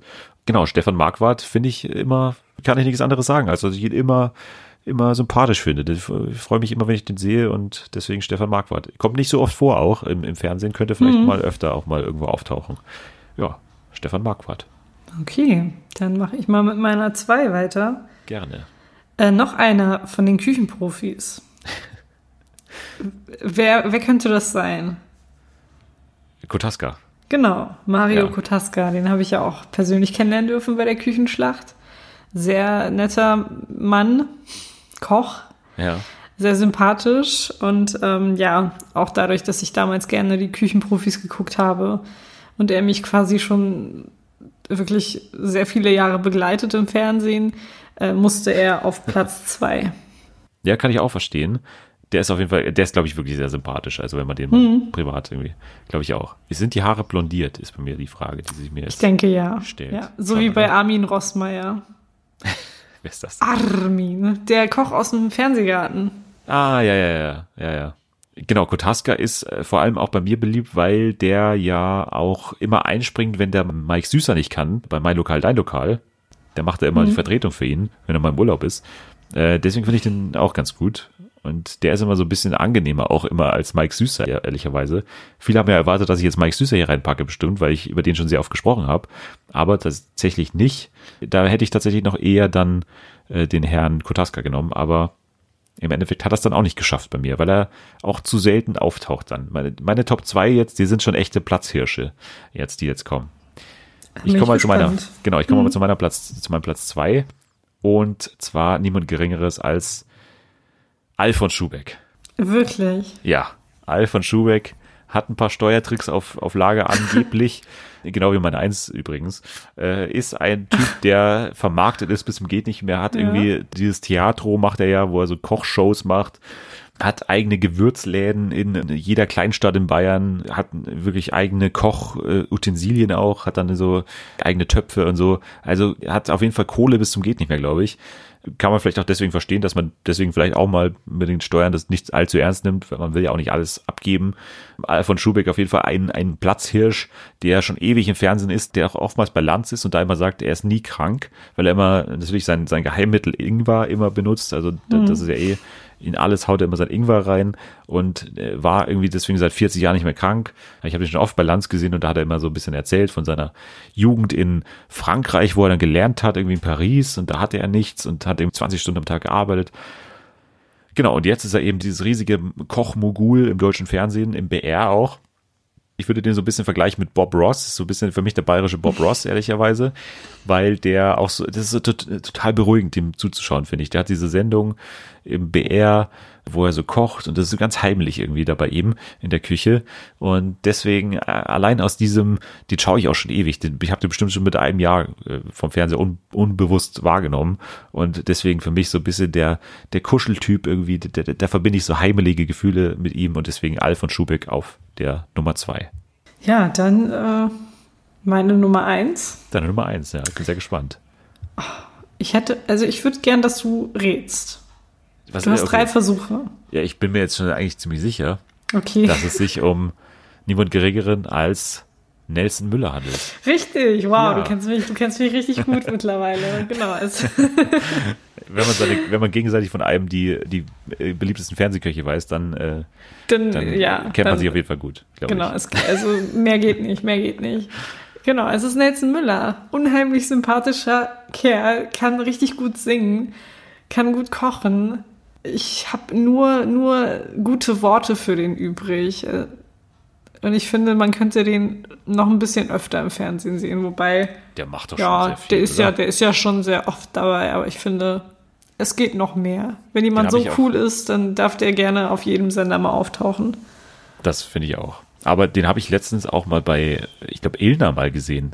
Da ging es um irgendwie so Ernährung und so, da war er dann da äh, als Experte der ist ja auch beim ZDF relativ eingebunden, der macht auch viele mhm. Ernährungssendungen und so. Äh, immer wieder so Lebensmitteltests auch, irgendwie, was genau. ist die genau. beste Milch am Markt und so, das macht er ja oftmals. Also der ist, glaube ich, beim ZDF schon relativ äh, prominent vertreten. Und in der Bahnwerbung auch. Stimmt. War ja auch dabei. ja. Sehr, sehr genau. zur Aufregung von Boris Palmer. Richtig, welche Gesellschaft soll das überhaupt abbilden? Ja, frag frag, fragt er sich. Und wir fragen uns das auch. Hast du letztens Palmer bei Lanz gesehen? Zum Glück nicht, aber ich habe davon gehört. Jetzt will ich natürlich auch einen Tipp von dir äh, für meine Nummer eins. Ich bin gespannt. Du hast gesagt, dass, der, dass deine Nummer eins auch ein paar Steuertricks ja, also hat. angeblich, angeblich. Man muss ja immer angeblich dazu sagen. Wahrscheinlich dann so ein, ich weiß nicht, ob es ein älterer Herr ist. Schon, schon älter, ja. Ja, Lava oder Lichter? Ja, einer davon. okay, äh, dann würde ich mal auf äh, Lava tippen. Ja, richtig. Johann Lava ist für mich der Inbegriff eines Kochs und eines Fernsehkochs. Der schaut aus wie ein Koch. Ein Koch hat für mich einen Schnauzer. also für mich gehört das dazu. Und er ist natürlich ein Urgestein des deutschen Fernsehens. Lava Lichter lecker, schaue ich mir immer wieder an. Läuft aber bei ZDF Neo so um 6.30 Uhr morgens, stelle ich mir einen Wecker. Schön, äh, Lava Lichter lecker, nochmal die alten Folgen. Ist auch immer bei der Küchenschlacht oftmals dabei da fällt er immer so, ich finde den immer sehr, ich finde den generell so süß irgendwie, weil der so ungeschickt ist und so, äh, der, der kann ja nicht gut moderieren. Das ist ja auch, der ist ja kein guter Moderator und äh, ist auch nicht, der ist auch nicht wahnsinnig unterhaltsam jetzt so. Allein deswegen, dass die so an ihm festhalten und dass er unbedingt diesen Fernsehbusiness sich so festgesetzt hat, das finde ich schon relativ sympathisch, dass der da gegenüber diesen Hobbyköchen auch immer so streng ist. Der ist ja dann immer so fünf Minuten vor Ende der Zeit, ist er dann ja immer so ganz energisch immer dabei, immer die, die Leute darauf hinzuweisen, dass sie jetzt auch schön anrichten, dass das Wichtigste ist, dass man jetzt schön anrichtet und so, sogar, mhm. wenn ich ja am ersten Tag dabei wäre, als in der Küchenschlacht, irgendwie 35 Minuten so einen ganzen Teller kochen, mit total aufwendig, äh, weiß nicht, Pommes selber machen und alles mögliche, Mayonnaise noch selber machen, alles mögliche selber machen, und dann kommt er noch und will, das, das Allerwichtigste ist, dass ich es da schön anrichte. Das wäre mir so scheißegal. und so das finde ich schon relativ cool immer, dass er sich da so aufregt. Und ja, es ist halt einfach eine Koryphäe. Der fliegt mit dem Hubschrauber, er ist ja Hubschrauberpilot übrigens. Hm. Fliegt überall, glaube ich, mit dem Hubschrauber hin. Das ist schon mal auf jeden Fall auf dem Boden geblieben. Es ist einfach ein echter Typ. Ich habe mir Gedanken gemacht über Leute wie Rach, den ich ja auch sehr gerne mag, äh, über äh, Frank Rosin, den haben wir noch gar nicht gehabt, zum Beispiel. Aber im Endeffekt, Johann Lafer ist für mich der Inbegriff eines Fernsehkochs und eines Kochs generell. Und deswegen Johann Lafer auf der Eins, mein Lieblingsfernsehkoch sozusagen. Ich würde gerne einen Wettkampf mal sehen zwischen unseren beiden Lieblingsköchen. Stimmt. Müller gegen Lafer. Ja. Oder eine gemeinsame Sendung. Das wäre auch spannend. So, der Mhm. eine singt, der andere ist äh, dauergenervt oder was. Wo du in der Küchenschlacht warst, da war der Müller da und dann hat er auch gesungen, oder was? Nee, Der hat da nicht gesungen, nein. der hat da nicht gesungen. Aber der singt ja, äh, kürzlich hat er ja auch irgendwo gesungen. Ich weiß nicht, in welcher Talkshow das war. Ich auch nicht. Aber äh, der war ja lange im Gespräch bei The Masked Singer. Genau, ja. Das fand ich, war, war ja mein Lieblingstipps gewesen damals, Mhm. dass er der Astronaut wäre. Und ist natürlich auch einer, der in der nächsten Staffel da mal vorbeischauen könnte generell, weil Leute, die gut singen, von denen man es nicht auf den ersten Blick denkt, sind ja da äh, relativ geeignet dafür dann. Ja, ich würde sagen, damit können wir es gut sein lassen mit dieser großartigen äh, Fünferliste. Ich gl- glaube, damit haben wir ein für alle Mal das Thema beendet, wer die stärksten sind im, im Kochgeschäft, im deutschen Fernsehkochgeschäft und gehen weiter zu einer nächsten Rubrik, die den Titel trägt ganz kurz. Und die Rubrik ganz kurz will darauf hinaus, dass ich ganz kurz Themen anspreche, die auf meinem äh, Notizblock äh, stehen. Du musst mich da wirklich äh, maßregeln. Also du musst wirklich sagen, jetzt ist Ende. Und Mit den Worten, mit den Worten, jetzt ist Ende? mit, mit den Worten, jetzt ist Ende, genau. Okay, Du kannst auch okay. was anderes sagen. Nein, ich sag, jetzt ist Ende. Okay, sehr gut. Gut. Dann ganz kurz zu Detlef und Nicole, 100 Tage Wir. Das ist eine neue Show mit Detlef, äh, die am Sonntag zum ersten Mal lief. Ich habe es mir dann in, äh, in der Wiederholung angeschaut. Und das ist eine Show, bei der Detlef und Nicole sich gegenseitig Wünsche aufschreiben, die sie gerne mal zusammen erleben würden. Und es ist deswegen so toll, weil es eigentlich der legitime Nachfolger ist von Detlef muss reisen. Und darauf habe ich ja jahrelang gewartet. In der ersten Folge sind sie Fallschirmspringen gegangen und sind ähm, nach Paris gefahren. Und Paris, da war Detlef ja schon mit Detlef muss reisen. Und jetzt hat er quasi alles nochmal erlebt, bloß mit ihr zusammen. Und das war ganz toll. Also unbedingt mal reinschauen. Detlef und Nicole, 100 Tage wir. Wenn es da mehr Folgen gibt, dann werde ich hier bestimmt nochmal drauf eingehen, weil das kann ich nicht auf sich sitzen lassen. Detlef und Nicole. Äh, ganz toll auf jeden Fall. Dann wollte ich ganz kurz was sagen zu The Masked Singer in den USA. Wir haben ja es schon in der vergangenen Woche kurz angerissen und vorgestellt. Hast du was mitbekommen, wer da, wer schon enttarnt wurde? Nee, gar nichts. Dann verrate ich dir das mal kurz. Und zwar bisher sind drei, heute ist Donnerstag, heute sind, bisher sind drei Kostüme schon enttarnt worden. Heute ist Freitag. Ja, aber wir nehmen am Donnerstag auf. Ich wollte jetzt kurz ehrlicher sein, als wir Okay, normalerweise okay, sind. weil voll, ja, ja, Genau. ja, ja, okay, Aber letztes Mal, okay. letzte Woche haben wir eben am Mittwoch aufgenommen, deswegen konnten wir nicht sozusagen über die erste Folge sprechen, weil wir davor aufgenommen haben. Kommt ja immer Mittwoch äh, Nacht hier in Deutschland und deswegen Donnerstag ist immer ein guter Tag, Okay. um dann über die aktuellsten Ereignisse da zu sprechen. Bisher enttarnt wurden in der ersten Show das Ei. Das war der olympische Eiskunstläufer Johnny Weir. Noch nie gehört. Sagt mir nichts, nein. Ja, auch nicht. Ice Cream, das Kostüm Eiscreme, war der YouTuber Ninja. Auch noch nie gehört. Wahrscheinlich. Das ist das Äquivalent zu unseren z Ja, äh, wahrscheinlich. also ja genau, also also ich weiß nicht, ich habe natürlich auch so ein bisschen die Diskussion verfolgt in, auf Reddit und so weiter und äh, die sind sehr kritisch dagegen eingestellt, dass da auf einmal YouTuber auftauchen. Hm. Finde ich jetzt auf Anhieb nicht so wahnsinnig schlimm, wenn da YouTuber auftauchen, weil es sind ja wirklich prominente aktuell äh, eigentlich. Eigentlich auch ein relativ kluger Schachzug von Fox, äh, wenn man sich das mal überlegt, dass man, wenn man in der ersten Show gleich so einen YouTuber mit, weiß ich nicht, einer Million Follower enttarnt, dann äh, bringt es natürlich auch eine gewisse Aufmerksamkeit aber er ist eben auch schon raus. Und jetzt in der Folge gestern, beziehungsweise am Mittwoch, wurde enttarnt der Panda und das ist Boxerin Leila Ali. Also die, genau, die kennst du. die kenne ich, ja. Genau, die Tochter von Mohammed Ali. Die wurde dann eben enttarnt, aber auch jetzt nicht so der Riesenname. Also bisher muss man schon sagen, ist das äh, relativ underwhelming, was man da sieht. Man hätte ja denken können, erste Staffel riesiger Erfolg, dass da jetzt die echten A-Lister dann teilnehmen, aber bisher nicht. Vielleicht wird das ja bei den anderen Kandidaten so ein bisschen Ja. A-listiger.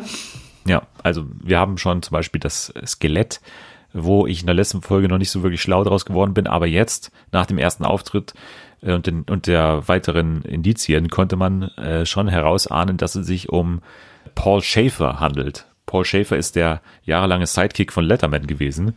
Und das wäre schon, also das wäre schon ziemlich krass. Und vor allem gab es da einen guten Hinweis, weil der stand vor einem Grabstein mit der Nummer, weiß nicht, 4262, glaube ich, oder sowas. Und das ist halt die genaue Anzahl an Folgen, die die Late Show mit David Letterman hatte. Also das ist schon eigentlich ein ziemlich guter, ziemlich guter Hinweis gewesen. Ja, ich wollte auch noch kurz einen Satz sagen zu Lanz, ganz kurz zu Lanz. Da war nämlich äh, letztens das Thema äh, USA und ich wollte einfach nur ganz kurz die Information droppen, dass Lanz einmal zu Rudy Giuliani Ralf Giuliani gesagt hat. Wow. Das wollte ich nur ganz kurz. Ich fand es so lustig in dem Moment. Das ist eigentlich die einzige, habe ich mir, habe ich mir notiert, kurz erwähnen und einfach für sich stehen lassen. Ralf Giuliani. Wie man darauf kommen kann, ist mir unklar, äh, oder, keine Ahnung. Love Island, ganz kurz. Love Island steht auch in meinem Notizblock, äh, Notiz, Notizblock, äh, Notizblock natürlich ganz oben. Nazi-Block. Ähm, natürlich ganz oben weil ich euch nochmal eindringlich empfehlen würde, die Sendung noch jetzt in der letzten Woche, glaube ich, dann äh, zu schauen, weil es geht ab, es gibt Konfro des Todes, es gibt ähm, Freunde, die anscheinend außerhalb von Love Island existieren, die jetzt, Uh. äh, ja, also das ist ganz, äh, es gibt ganz viele Sachen, die einem als Trash-Fan da gefallen könnten und es ist so in meiner Timeline schauen es nicht wahnsinnig viele, also ich glaube, man könnte da jetzt für die letzten Folgen schon noch reinschauen. Also ist bisher top. Und das letzte, was hier auf dem Blog steht, ganz kurz, Mr. Robot geht am Sonntag weiter. Also drei Staffeln habt ihr bis Sonntag. Es wird knapp, aber äh, wöchentlich bei Amazon Prime dann Mr. Robot wöchentlich äh, immer montags dann, äh, weil es in den USA sonntags läuft, also dann immer montags. So, das war alles, was hier ganz kurz auf meinem Notizblock steht. Und ich würde sagen, wir gehen weiter zu. Du musst gar nicht einschreiten, ist mir aufgefallen. Ich, äh, ja, ich, ich musste dich glücklicherweise nicht abwürgen. Das ist doch ganz gut. ja, da bin ich auch froh drüber und wir kommen aber trotzdem noch zu einer weiteren Rubrik und zwar zu den üblichen News.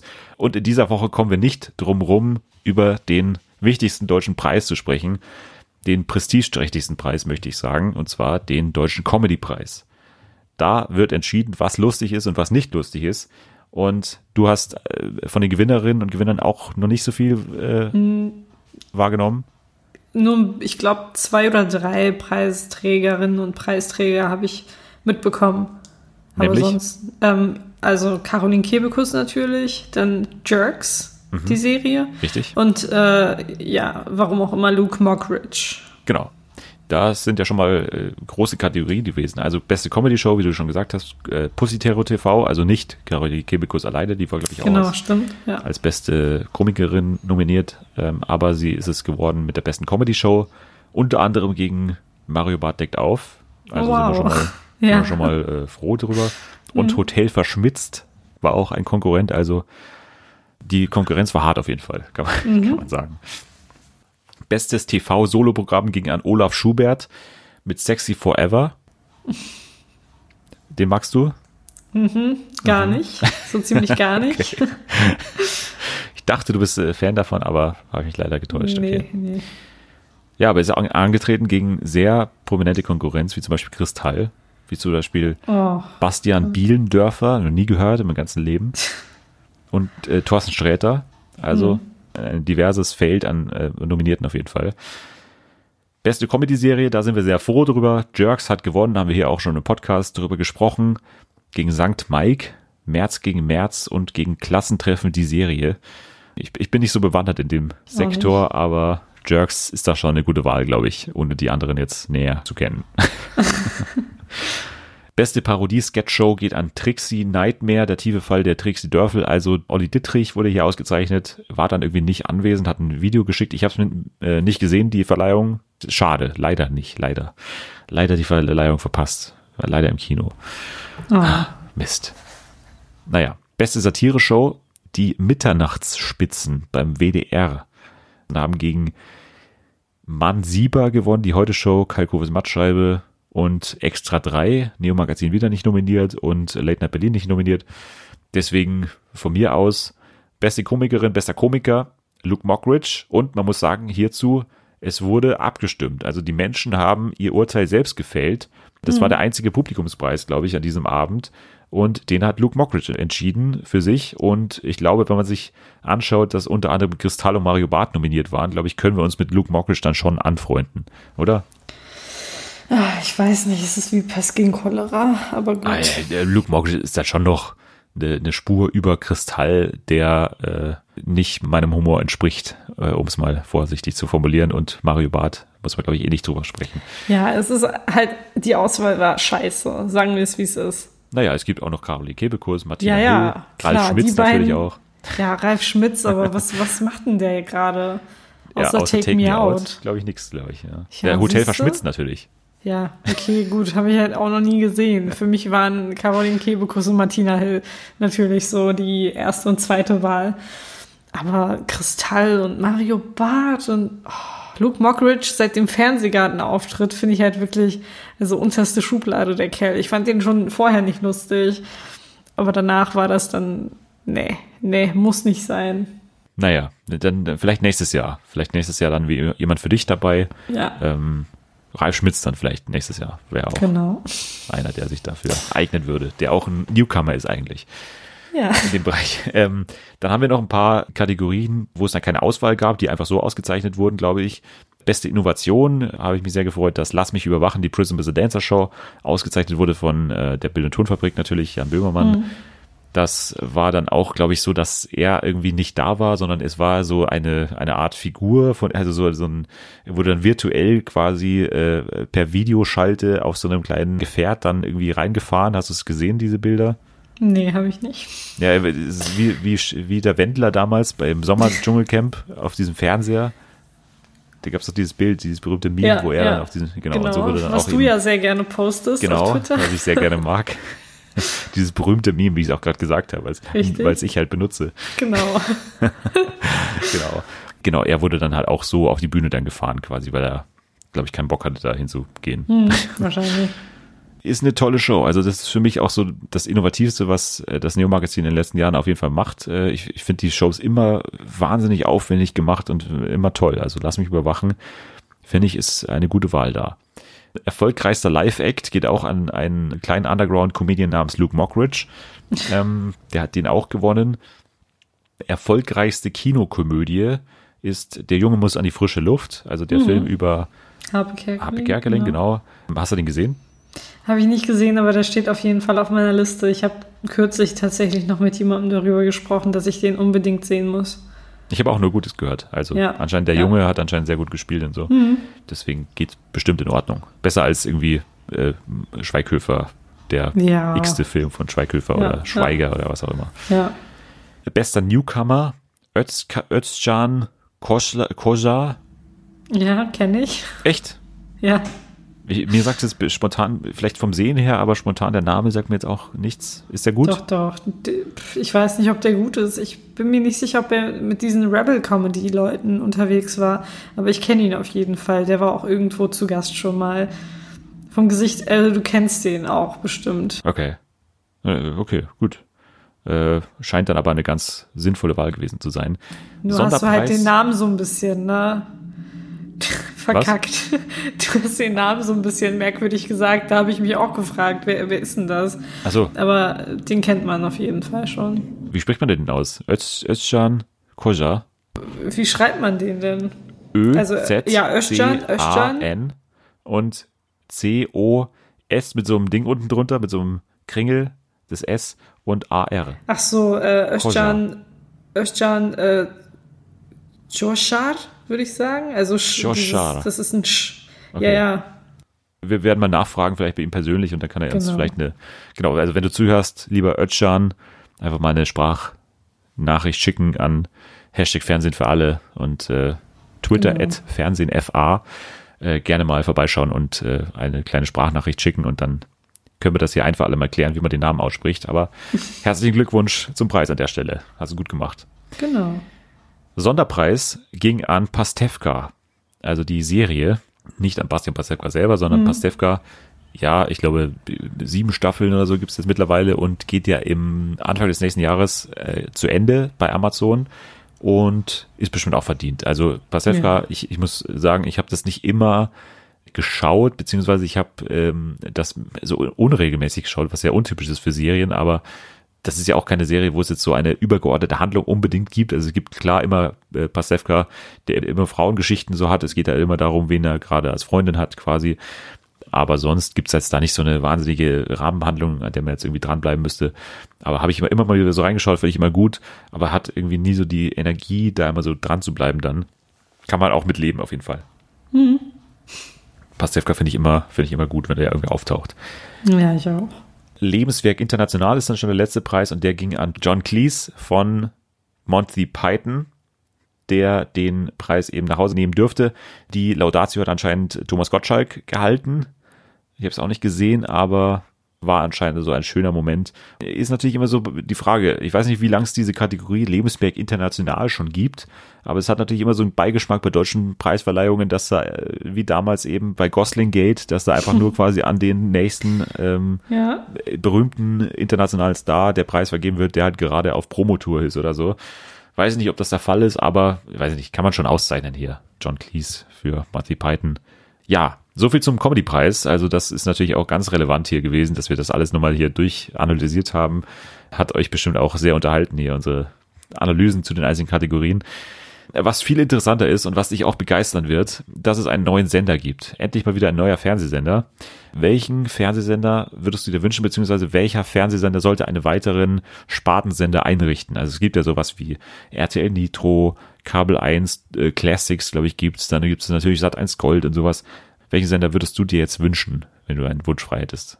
Ich würde mir vielleicht sowas von Comedy Central wünschen, also irgendwo, wo Serien laufen oder so. Aber Comedy Central hat doch schon Serien. Ja, ja, aber noch mehr Serien. Ach so, na gut, aber noch die mehr haben Serien.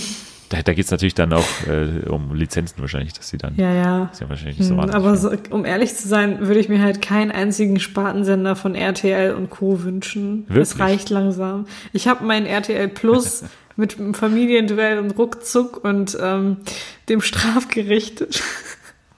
Was ich halt auch gerne mal bis drei, vier Uhr morgens gucke. Ey, das kommt immer, das kommt die ganze Nacht durch, gell? Das ist ja, geil. Das kommt die ganze Nacht durch und ähm, ich wurde tatsächlich auch auf der Arbeit kürzlich darauf angesprochen, dass ich das ja bis drei oder vier Uhr morgens auch gucke. und äh, ja, ich habe mich so ein bisschen ertappt gefühlt. Ja, ich schalte da immer hin, wenn äh, auf den anderen Sendern schon in den Werbungen dann immer schon so Erotikwerbung läuft, sage ich jetzt mal. Wenn ja. ich dann immer nicht laut es laufen lassen will, dann schalte ich immer auf RTL Plus und, und lasse dann immer das Familiengericht laufen. Das ist immer so eine familienfreundliche, so eigentlich so ein genau, Bildschirmschoner ja, dann eigentlich. Ja, ja. Nacht dann einfach. Aber ich finde diese Spartensender ja ganz gut eigentlich. Also ich finde ja, Sat1 Gold hat uns zum Beispiel Lenzen gebracht. Das Kann man auch mal ja. applaudieren dafür. In diesen Sender, der jetzt hier existiert, den setze ich schon äh, große Hoffnungen eigentlich. Äh, und zwar ist es, glaube ich, unser Lieblingssender, der einen weiteren Untersender quasi erhält, und zwar Vox. Vox bekommt einen weiteren Untersender und dieser Sender wird sich nennen Vox Up. Okay. Vox Up, ja. Weiß man denn schon, was da laufen wird? Ich äh, lese dir mal hier vor aus der Pressemeldung. Mhm. Ähm, einerseits soll der Sender vom Start weg exklusive Eigenproduktionen bieten, darüber hinaus aber auch ein weiteres Schaufenster für Vox-Formate wie Shopping Queen oder das perfekte Dinner sein, die okay. auf Vox Up dann zu anderen Zeiten laufen werden. Also, wenn das nicht geil klingt, das klingt, äh, das klingt ja danach, dass das perfekte Dinner zu einer geileren Uhrzeit läuft. Schön am Tag fünf Folgen das perfekte Dinner hintereinander und meine Hoffnung ist ja immer, dass die alten Folgen von Sendungen wie Detlef muss reisen dann nochmal gezeigt werden, von äh, Detlef baut ein Haus, von Hubert und Matthias heiraten und so weiter. Das ist doch geil, wenn das nochmal kommt. Ey, da freue ich mich mega drauf. Vox up. Ich bin dabei. Ich äh, werde es wahrscheinlich noch etwas abwarten müssen und dann entscheiden ob ich dabei bin oder nicht. Also Shopping Queen und so mag ich ja, aber Sendungen mit Detlef, die sind dann doch nichts für mich, wenn die dann da laufen. Ja, ich kann es verstehen. Ich sag dir dann Bescheid, wenn der Sender verfügbar ist, natürlich. Dann ja, äh, werden wir das natürlich auch hier im Podcast durchgeben und dann könnt ihr alle mal den Senderdurchlauf starten und dann äh, mal schauen, was dann auch tatsächlich dann zu sehen sein wird. Ellie McBeal soll so eins der Aushängeschilder sein, auch an Serien, Aha. was da laufen soll. Also ist für jeden was dabei eigentlich. Vox mhm. ab, ich freue mich. Dann eine News zu Netflix. Und zwar eine weitere deutsche Produktion wurde jetzt in Auftrag gegeben. Und zwar ist es eine Abzweigung eines schon bestehenden amerikanischen Formats und zwar Nailed It. Kennst du das? Nailed It? Ja, ja. Das Gelbe vom Ei. Genau. Oder nicht? Ja. Der, der, der dümmste Titel, auf, warum man den ja, eindeutschen musste, verstehe ich auch nicht. Ja. Und das war übrigens auch der Grund, warum ich meinen Netflix auf Englisch gestellt habe, weil ich mhm. konnte das nicht mehr ertragen, dass die ständig die Titel ändern, weil ich habe nichts mehr gefunden. Ja Genau, das Gelbe vom Ei. Und das bekommt jetzt eine deutsche Version. Also das ist ja diese Bug-Show, glaube ich, ist es ja. Genau. genau. Das ist jetzt das Ziel von Netflix anscheinend, so bestehende, erfolgreiche Formate in die regionalen Märkte zu treiben. Also dass du da Okay. halt regionale Versionen davon machst. Es wird auch schon diskutiert über regionale Staffel von Queer Eye und da bin ich schon sehr gespannt darauf, was das Da würde ich mitmachen. ja, aber wer dann da, also wir kennen ja hier zum Ja. Beispiel die, die Drag Queen Show von Pro7 mit Heidi Klum, also weiß Oh nicht, wie Gott, das ja. dann äh, bei, bei Queer Eye ausschauen würde, wie man dann da äh, irgendwie mit Hubert und Matthias dann oder was, weiß ich nicht, weiß nicht, wer dann Hm. Ja, da dabei wäre. Genau, aber jetzt eine deutsche Version von äh, Nailed It und die Moderatorin ist auch schon bekannt und zwar ist es niemand Geringeres als Angelina Kirsch. Die eine Curvy-Model-Frau. Mich wundert, dass du die kennst. Genau, aber Curvy Models hat sie gemacht. Das ist erstmal das Einzige, was man weiß. Passt ja relativ gut so als Curvy Model für so eine Backshow. Weiß ich nicht, ob Ja. das, aber ja. Ja, Klingt halt eher danach, äh, dass irgendwo eine Stelle frei war und man sich dachte, so, hm, die Kirsch, die war schon länger nicht mehr irgendwo zu sehen. Vielleicht, vielleicht auch Kirsch, weil es auch eine Zutat für einen Kuchen Ja. ist oder so. Ja. Aber da, dann müssen sie es eigentlich umbenennen, nicht das Gelbe von Ei, sondern irgendwie äh, die Kirsche auf der Kern- Torte oder so. Ja, oder so, genau. Ja. ja, unser Vorschlag an Netflix. Also Richtig. wir, wir leisten hier so viel Arbeit für das deutsche Fernsehen und für das Ja, es ist internationale unfassbar. Fernsehen, das ist äh, unfassbar, genau. Allein schon in unseren What's Wrong Ausgaben, da haben wir schon so viele Konzepte geliefert, die immer noch nicht umgesetzt wurden. Ja, das ist ist für mich so. auch ein Rätsel. Dann habe ich ja auch noch eine News, von der ich überlegt habe, soll ich sie eigentlich reinpacken, weil es geht um eine kleine Indie-Produktion, hat eigentlich keiner geschaut, und zwar Stranger Things. Stranger Things Staffel 4 ist bestätigt, sehr zur Überraschung von allen. gab ein kleines Promo-Video, wo drin stand, We're not in Hawkins anymore. Also es bewegt sich anscheinend raus aus Hawkins und war eigentlich schon klar, wenn man die dritte Staffel geschaut hat, aber okay, Staffel 4 kommt und es soll, gibt Gerüchte, dass es sich um ein Christmas-Setting handeln soll, also Weihnachten 2020 wäre so ein Datum, was dann auf der Hand liegen würde, wann das dann rauskommen könnte.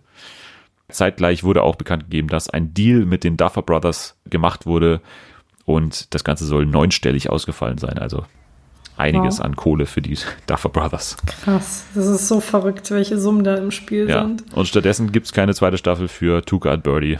Naja, das, Ja. wir werden, ich werde nie darüber hinwegkommen, aber naja. das Leben ist nicht fair. Es gab, auch, es gab auch 14 Millionen für Louis C.K. damals für sein Comedy-Special und Mhm. äh, mussten ihm dann Abfindung auch bezahlen, natürlich nachdem sein ganzer Skandal da rausgekommen ist, weil der Deal schon abgeschlossen war für drei Specials, glaube ich, und er hat nur eins geschafft und äh, einfach dann irgendwie danach noch 60 Millionen rübergeschoben oder was auch immer. Naja, man hätte auch äh, 15 Staffeln Tuca and Birdie machen können, aber okay. Ja. Apropos Tuca and Birdie, Bojack geht zu Ende. Es gibt endlich ein Datum für die letzte Staffel. Das wurde auch bekannt gegeben. Die Staffel wird aufgeteilt in zwei Hälften und die eine Hälfte wird am 25. Oktober erscheinen und die zweite Hälfte am 31. Januar. Jeweils acht Folgen. War nicht zu erwarten unbedingt. Also es gab auch Diskussionen, ist das eine Absetzung oder machen die selber Schluss? Es ist wohl so ein Mittelding gewesen. Sind wir alle mal froh, dass es nicht zu Ende ging, ohne dass sie sich ein Ende ausdenken konnten. Aber ich denke, mit sechs Staffeln kann man im Endeffekt dann auch zufrieden sein. Also das ist auch, auch ganz cool. Dann noch eine Meldung zum, für mich, einer der beschäftigsten Menschen auf diesem Planeten, Trevor Noah, macht eine Late-Night-Show, macht diese jeden Tag, also werktags, montags bis donnerstags und reist immer unfassbar viel rum, wenn man dem auf Instagram folgt. Der ist jedes Wochenende, macht er noch Stand-Up-Touren. Der ist an verschiedenen Kontinenten, der macht da mal in Asien Auftritt. Das ist unfassbar, wie der, wie der rumreist. Und er macht jetzt, das wurde bekannt gegeben, für den Streaming-Service Quibi in den USA eine weitere Serie produziert er, eine Comedy-Serie, die auch teils Reisetagebuch sein soll. Da hast du schon mal von Quibi gehört eigentlich? Quibi? Nee. Nee, gibt's ja hier nicht, aber in den USA kannst du für 4,99, glaube ich, ähm, dir diesen Dienst buchen und das ist so ein Kurzdienst. Also da, da gibt's ganz viele namhafte Leute, die dafür schon gearbeitet haben und Inhalte produzieren. Das sind halt wirklich minimal kurze Serien, also so 10 Minuten Folgen und so. Und da gibt's Leute wie Guillermo de Toro, Jennifer Lopez, Lena Waithe, Lorne Michaels, Darren Chris, Tyra Banks, Idris Elba, die da alle schon eigene Inhalte dafür produzieren. Und es ist halt maximal entspannt für die Leute, weil die halt wenig Inhalte im Prinzip produzieren müssen, aber halt wahrscheinlich auch gut bezahlt werden dafür. Aber also wenn es das in Deutschland geben würde, fände ich schon auch ganz interessant. So ist ja auch was anderes, so ganz kurze Inhalte. Also perfekt eigentlich für so Millennials. Ähm, wird auf jeden Fall noch ein Dienst sein, von dem wir, glaube ich, mehr hören werden in Zukunft. Ein weiterer Dienst, der hier noch nicht da ist, ist HBO Max. Da wurde es bekannt gegeben, Ava DuVernay, also die Macherin von When They See Us, macht jetzt eine Serie über einen neuen Bürgerkrieg. Das Ganze nennt sich DMZ und basiert auf einem futuristischen Comic und äh, soll davon handeln, dass Manhattan so die einzige demilitarisierte Zone ist. Ich bin auf jeden Fall bei allem dabei, was Ava DuVernay in nächster Zeit macht. Eine weitere Frau, die Serien produziert für HBO Max, ist Ellen DeGeneres. Ellen DeGeneres mhm. hat jetzt einen großen Deal unterschrieben mit HBO Max und sie hat gleich vier eigene Produktionen angekündigt. Einmal die Show nennt sich Ellen's Home Design Challenge, also anscheinend so eine Reality-Show der Marke Marie Kondo, so in der Art, stellen ja. wir das im Moment vor. Dann First Dates Hotel, das ist, da haben wir schon mal hier drüber berichtet, dass es jetzt von First Dates eben auch dieses First Dates Hotel geben würde. Ich weiß, ich weiß nicht, ob sie da die Erfinderin davon ist, keine Ahnung. Ähm, Little Ellen, das soll, glaube ich, eine Animationsserie über ihre eigene Kindheit sein. Und Finding Einstein soll es auch noch geben, eine Competition Show anscheinend, wo sie irgendwie, weiß nicht, schlaue Kinder sucht oder was auch immer. Ja, spannend auf jeden Fall. Ellen DeGeneres hat einiges zu erzählen bei HBO Max in mhm. Zukunft. Ja, das war's wieder mit dieser Folge. Wir kommen zum Ende und äh, wie immer am Ende der Hinweis an euch, wo können dir die Leute folgen, wenn sie das wollen? Die Leute können mir auf Twitter folgen. Unter dem Handle Schwelessio finden die mich da. Ja, sehr gut. Dann ähm, schreibt ihr da am besten mal und belästigt sie auf allen möglichen Plattformen. Nein, natürlich nicht. Einfach nur äh, Likes und Retweets da lassen. Das, das reicht schon aus. Genau. Wenn euch das hier gefallen hat, dann könnt ihr auch gerne hier eine Bewertung da lassen und eine 5-Sterne-Bewertung bei iTunes oder beziehungsweise Apple Podcasts da lassen. Das freut uns auch sehr und hilft uns sehr. Aber ihr könnt auch ganz normal über die Sendung twittern und schreiben oder was auch immer unter dem Hashtag Fernsehen für alle. Dann sehen wir das alle und dann sind wir auch froh, dass unsere Sendung hier so represented wird auf sämtlichen Plattformen. Ja, das war's mit der Sendung. Ich danke dir vielmals fürs Hiersein, Selma, auch wenn du äh, sehr gestresst bist und viel um die Ohren hast und äh, in einer Stimmung bist, die äh, nicht optimal ist, sage ich mal, aber danke trotzdem. Ja, ich danke dir, dass ich dabei sein durfte und ähm, das Gespräch mit dir hat mich tatsächlich aufgemuntert. Also vielen Dank dafür. Ja, gerne. Du bist ja bald wieder zu Gast, also da können wir dann genau. Wieder mehr über, mehr gemeinsam sprechen über Serien. Da freue ich mich auch schon drauf. Und ich freue mich natürlich besonders auf die nächsten Wochen hier, weil da passiert einiges Spannendes. Wir haben natürlich heute in einer Woche, Wahnsinn, heute in einer Woche erscheint schon El Camino. Äh, das heißt, wir sprechen dann in zwei Wochen darüber. Nächste Woche geht's vor allem um diese riesige Juk- und Glaswoche, die uns da erwartet. Am Samstag Duell um die Welt mit Janine Michaelsen, Edin Hasanovic, H.B. Baxter und Mario Basler. Ich habe die Show gesehen. Das ist bisher die beste Teamausgabe von Duell um die Welt. Unbedingt einschalten. Montag Late Night Berlin. Dienstag Joko und Klaas gegen Pro7 mit Christian Ullmann und Teddy Teklebran. Also auch eine tolle Show. Und am Mittwoch dann eventuell noch die 15 Minuten, die sie da gewinnen. Also es ist eine großartige Joko und Klaas Woche und deswegen sprechen wir darüber in aller Ausführlichkeit in der nächsten Woche. Ich, glaube, ihr könnt euch schon denken, wer dann wieder zu Gast sein wird. Bis dahin könnt ihr aber gut und gerne schon mal abschalten.